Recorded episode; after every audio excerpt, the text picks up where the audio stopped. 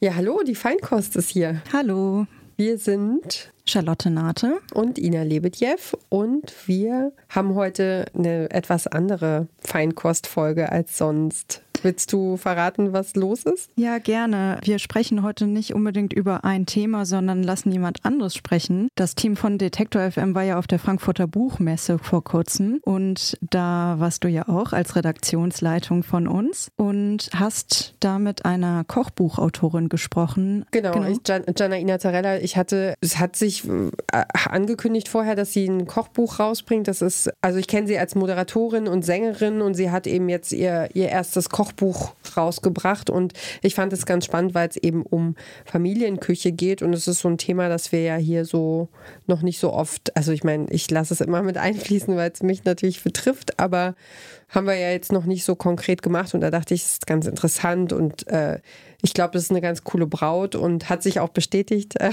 habe sie ja schon getroffen in Frankfurt auf der Buchmesse und genau und deswegen haben wir gedacht, das gönnen wir euch mal, ähm, so ein bisschen darüber zu reden, wie kocht man eigentlich für, für Familie und das Interessante an, an Janaina Zarella ist einfach, die hat quasi selber einen brasilianischen Hintergrund. Mhm. Ihr Mann, äh, wo, äh, von dem sie auch den Namen trägt, ist eben Italiener.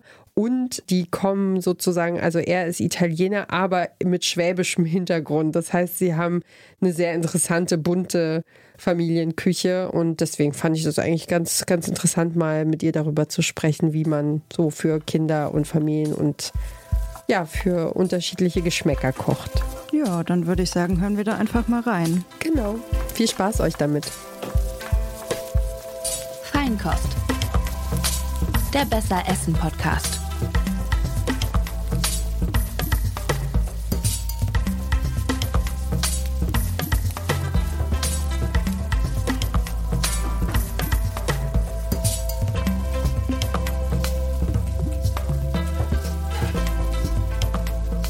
Also ich freue mich sehr, dass wir Gelegenheit haben, uns zu begegnen für den Feinkost-Podcast von Detektor FM. Du hast ein Kochbuch veröffentlicht, Casa Zarella heißt das. Ähm, worum geht es da genau? Ja, ich freue mich wirklich sehr, das Buch Casa Zarella heute hier auf der äh, Buchmesse präsentieren zu dürfen. Ähm, Casa Zarella ist ein sehr intimes äh, ähm, Kochbuch, weil für mich ist äh, ein bisschen auch so meine Geschichte, weil da drin so Rezepten sind, die meine Familie gehört, so von mehreren Generationen. Es gibt zum Beispiel ein Apfelkuchen-Rezept, das von meiner Urgroßmutter äh, war und bis heute wir dann zu Hause backen. Ähm, ich habe viele Sachen von meiner Tante zum Beispiel, die, zu, äh, die in Brasilien äh, Konditorin ist und von ihr habe ich auch dann ganz viele Tricks gelernt zum Backen zum Beispiel. Ähm, und natürlich auch Einflüsse von meiner Schwiegermutter, ne, die, die für mich wirklich die beste italienische Köchin der Welt ist. Und äh, von ihr habe ich auch viel gelernt. Ähm, und, und deswegen ist das wirklich ein, ein super Buch für die Familie, für schnelle Rezepten für den Alltag, aber die trotzdem gesund sind. Ein guter Balance. Ich lege sehr viel Wert zum Beispiel auf eine gesunde Brotdose für die Kinder. Deswegen gibt es ein paar äh, äh, Tipps von Snacks, die gesund sind, wie so selbstgemachte Müsli-Riegel, die ich zu Hause gerne mache und die Kinder sehr gerne essen. Oder also Bananenmuffin, das gesund ist. Aber es gibt natürlich auch so, wie im Leben alles so besteht aus einem guten Balance, gibt es auch so, wenn die Zarellas feiern, äh, richtig so schöne, süße Geburtstagstorten, ja, weil für uns Brasilianer, äh, wenn süß, dann richtig. Also ist wirklich äh, äh, ja so ein Mix aus allem, was wirklich eine bunte Familie aus unterschiedlichen so Hintergründen ja äh, ähm, ausmacht. Ihr habt ja auch noch sozusagen die schwäbische, den ja. schwäbischen Einschlag. Also es kommen ja sehr, sehr viele Kulturen zusammen. Genau, genau. Also nicht nur äh, brasilianisch und italienisch, auch schwäbisch, weil mein Mann äh, in, äh, in der Nähe von Stuttgart geboren ist. Äh, am Anfang unserer Beziehung hat er zum Beispiel immer Schupfnudel ja, äh, gekocht und bis heute wird Schupfnudel bei uns gekocht und deswegen musste das auch äh, in dem Kochbuch zu finden sein. Aber auch viel aus Deutschland, was ich auch hier so, so äh, gelernt habe mit Gewürze, mit so diese ganze Mischungen. Also das ist ein Buch, was wirklich Multikulti ist, ja, und äh, äh, so ist unsere Welt heutzutage. Es ist vielfältig, es ist bunt und, und das so ist aus, auch das Buch. Du hast dir so ein bisschen Unterstützung geholt. Du hast das Buch nicht alleine rausgebracht. Ähm, äh, verrat mal, wer ist das und was konnte der dir beibringen? Also das Buch äh, ist zusammengeschrieben mit Johann Laffer. Und das ist für mich wirklich äh, eine große Ehre, dass ich mit dem Johann ein Buch rausbringen darf. Und vor allem, weil die Idee zu diesem Buch wirklich von Johann selber kam. Äh, äh, er hat irgendwann mich angerufen und sagte, nachdem wir gemeinsam bei Grill den Hensler waren, als ich noch Kandidatin war, und äh, gekocht haben und erfolgreich die Runde gewonnen haben, hat er mich angerufen und gefragt, du, ich habe mit dem Verlag schon gesprochen, ich habe eine tolle Idee, sollen wir ein Kochbuch zusammen machen? Und ich war so, mein Gott, Johann Laffer fragt gerade, ob ich mit ihm ein Kochbuch machen will. Und äh, dann haben wir viel angefangen zu reden und überlegen, was machen wir, was für ein Buch, welche Richtung. Und daraus ist es entstanden, dass der Johann wirklich tolle Tipps dazu zu den Rezepten gibt. Oder zum Beispiel seine berühmte Tomatensoße so Rezept verrät. Ja? Ähm, er sagt auch, was er zum Beispiel unbedingt in seinem Kühlschrank äh, und in seine Küche haben muss. Ähm, ja, das sind so wirklich so tolle Tipps von ihm, äh, die wertvoll sind. Ja? Äh, ich habe viel von Johann gelernt und ich muss sagen, so, das ist für mich eine unglaubliche Erfahrung, mit ihm so ein Buch rausbringen zu dürfen äh, ähm, eine große Ehre. Ihr habt auch äh, eure eigenen äh, Küchenheldinnen oder Helden ähm, benannt. Äh, erzähl doch mal, was, äh, wo, wo sind die Grundlagen? Was ist, was ist wirklich wichtig? Was muss, was muss bei dir immer in der Küche da sein? Ja, äh, so jeder hat ein paar Sachen, die einfach in der Küche sein muss. Also jeder hat seine so beliebte Gewürzen und ich koche eigentlich nicht schwer. Ich koche einfach, weil zum Beispiel wir Brasilianer, wir benutzen nicht so viele Gewürzen. Also bei uns Grundlage ist immer Knoblauch und Öl. Alles wird mit Knoblauch, ja, so gewürzt. Also bei mir muss Knoblauch immer in der Küche sein. Aber zum Beispiel kommen die Einflüsse aus Deutschland, wo ich mit dem Gewürzen angefangen habe zu spielen. Zum Beispiel süße Paprika liebe ich. Da habe ich immer dabei. Äh, aber gibt es auch die, die, die süße Abteilung, was ich dann auch aus Brasilien habe. Ich muss immer zum Beispiel Kondensmilch in meiner Küche haben, weil unsere Süßigkeiten werden immer in Brasilien mit Kondensmilch gemacht. Äh, ich habe äh, hab einen russischen Hintergrund. Diese süße, dicke, schwere ja, Kondensmilch, genau. das kenne ich sehr gut. Ja. ja, genau. Und wir Brasilianer, alle Süßigkeiten sind mit Kondensmilch. Deswegen, das gibt es auf jeden Fall immer bei mir im Schrank in der Küche. Backst und kochst du auch mit deinen Kindern oder nur für sie? Ja. Nein, nein, also mittlerweile backe ich auch äh, äh, mit meinen Kindern, ganz besonders mit unseren to unserer Tochter. Sie kocht sehr gerne, sie backt sehr gerne. Also sie ist auch diejenige, die sonntags morgens äh, die, äh, im Frühstück so äh, die, die Eierspeisen für alle macht. Also sie ist ganz stolz drauf. Und sie backt auch sehr gerne. So, wenn, wenn sie weiß, es ist Geburtstag und bei uns wird die Geburtstage werden immer sehr groß gefeiert. Wir Brasilianer machen wirklich große Geburtstagsfeiern und Partys mit vielen Süßigkeiten, viele Kuchen und Torten. Und äh, sie hat von Mama ein bisschen gelernt. Und dann, wenn sie, sie weiß so, ja, ja, es ist soweit, so, komm, wir backen. Oder wenn Freundinnen kommen, so, können wir heute so die Muffins machen. Und ja, sie, sie macht das wirklich, äh, sie ist auf einem sehr guten Weg, muss ich sagen. Sehr gut. Ähm, was sagst du denn, äh, wie kann man zum Beispiel Kinder, also äh, man sagt ja, dass Kinder äh, sich wehren, sobald es irgendwie grün und gesund und äh, ist. Wie kann man Kinder dazu bewegen, äh, gesunde Sachen zu essen? Hast du da ein paar Tricks auf Lager? Also ich, ähm, ich bin so die Mutter, die von vorne an, seit die Kinder klein waren, immer frisch gekocht habe.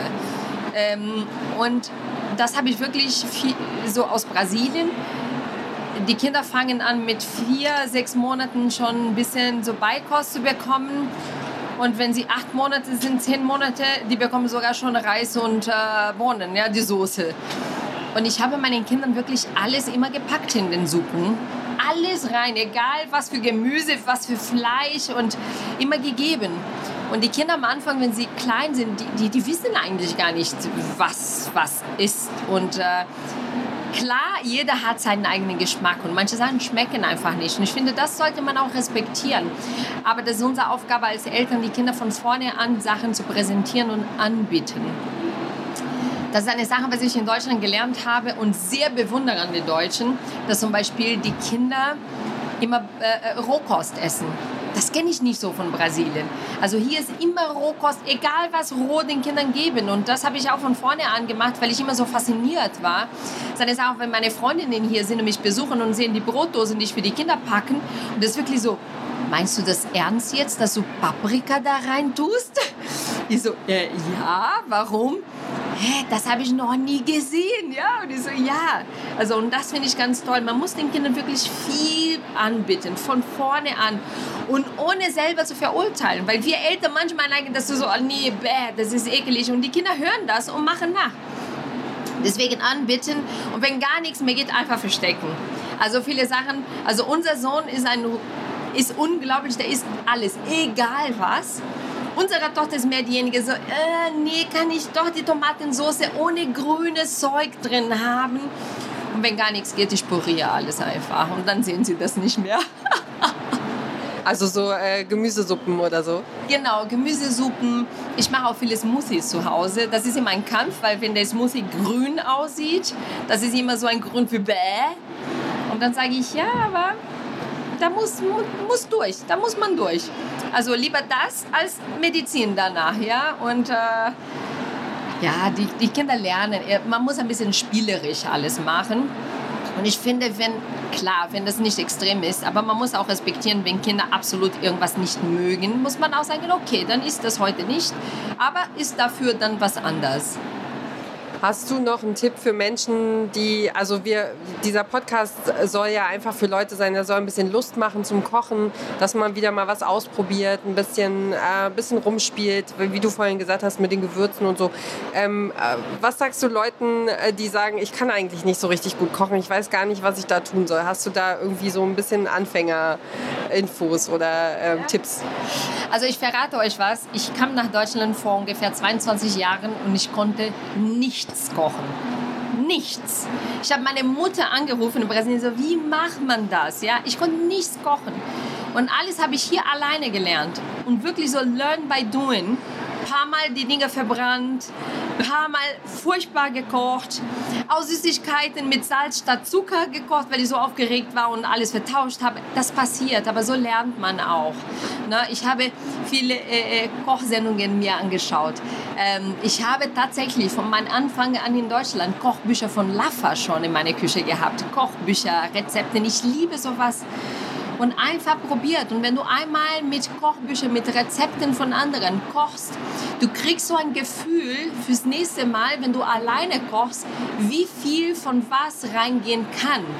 Und du fängst an selber zu probieren und das geht von allein und es macht eine Menge Spaß, weil es ist eine Sache, was ich nie verstanden habe. Ab, ab dem Moment, wo es wirklich passiert ist, habe ich gesehen, wie wie schön dieses Gefühl ist, wenn du irgendwas gekocht hast und die Menschen setzen sich hin und genießen das und sagen, das schmeckt mir. Und dann kommt so eine schöne Freude und schöne Laune am Tisch und alle plaudern und genießen dieses Essen. Das ist so ein besonderer Moment, ne, dass du dann einfach dann so, das ist ein Input, dass du immer, immer besser kochen willst und weil das einfach Spaß macht. Wie sieht es denn, letzte Frage, wie sieht es aus bei euch äh, zu Hause in der Casa Zarella mit der Gleichberechtigung beim Kochen? Also bei uns können tatsächlich alle kochen. Ich glaube, in unserer Familie Zarella dreht sich sowieso alles nur ums Kochen. Ja? Wer uns kennt, weiß das. Äh, mein Mann kann auch äh, gut kochen. Der hat von seiner Mama viel gelernt in seinen jüngeren äh, Jahren hat er dann auch immer in der Küche geholfen, dabei seine Mutter und hat viel gelernt. Am Anfang unserer Beziehung hat er gekocht, weil ich nicht viel kochen konnte. Und ähm, wenn ich nicht zu Hause bin, dann ist er dafür zuständig und kocht auch. Aber das Schönste ist, das Wochenende, meine Schwiegermutter, die genießt das. Also wir haben dieses Ritual, wenn die Familie da ist, Sonntag setzen alle zusammen und alle essen zusammen. Die kocht für die ganze Familie. Und wenn wir keine Zeit haben oder nicht kommen können, eine ist nicht da, sie kocht trotzdem und verteilt dann einfach ja, die Essensdose an allem und das ist schon sehr schön. Stimmt, ich erinnere mich, ihr habt auch äh, Restaurants in der Familie, oder? Genau. Genau, meine Schwiegereltern haben ein Leben lang Restaurants gehabt und seit vier Jahren selber eine Catering-Firma und meine Schwiegermutter kocht für ihr Leben gerne. Und, äh, und, und ich sage immer, nein, bitte macht ihr nicht so, ne? also wir können heute nicht kommen. Nein, kein Problem, ich koche gerne und kocht wirklich eine Menge und verteilt dann eine ganze Familie Essen. Und das ist schon, das ist wirklich sehr gut. Also das ist auf jeden Fall auch ein Geschenk und eine Entlastung, ne? Auf jeden Fall, das ist ein Geschenk und, und, und das ist eine Sache, gebe ich so und akzeptiere auch, wenn alle sagen so, meine Kinder, Mama, du kannst schon sehr gut kochen, aber Nonna kocht am besten. Und ich sage, okay, das gebe ich auch zu.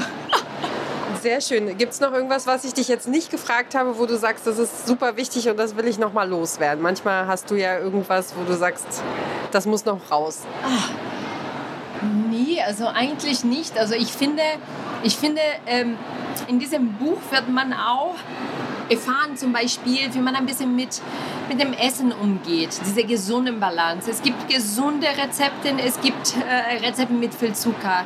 Also alles im Leben geht es um eine Balance. Ich finde sehr wichtig, dass wir auch zum Beispiel diese neue Generation weitergeben, die so viel mit Social Media zu tun hat, sie sich mit so vielen Menschen vergleichen, die viele auch ein Problem mit Essen so Verhalten haben, dass wir immer weitergeben. Wichtig ist, dass man sich dass ein gesundes Balance hat, dass man lernt, dass Essen ein Genuss ist, dass man das genießen soll. Es geht nicht darum, nichts zu essen oder sich Sachen verbieten zu essen. Nee, es geht darum, eine gesunde Balance zu finden und das zu genießen. Das macht gesund. Und es ist mir ganz wichtig, ganz besonders junge Mädels zu sagen, ja, esst ruhig, genießt das, ja, findet ein Balance, ernährt euch gesund, macht Sport. Also darum geht es, dass man gesund lebt, aber das hat nichts damit zu tun, nicht zu essen. Und das ist mir wichtig, dass deswegen auch da so schöne, gesunde äh, äh Rezepte, weil das macht uns Menschen aus und äh, so leben wir auch gesund und lang.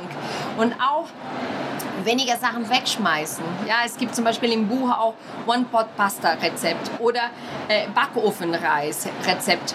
Die ganze Resten, nicht alles, ja. Mach ein bisschen Käse drauf, steck in den Backofen, schmeckt immer gut. Und also weniger schmeckt. Ich bin so die Königin von schauen, wie viele Dosen haben wir im Kühlschrank, noch wie viel Gemüse, was muss raus.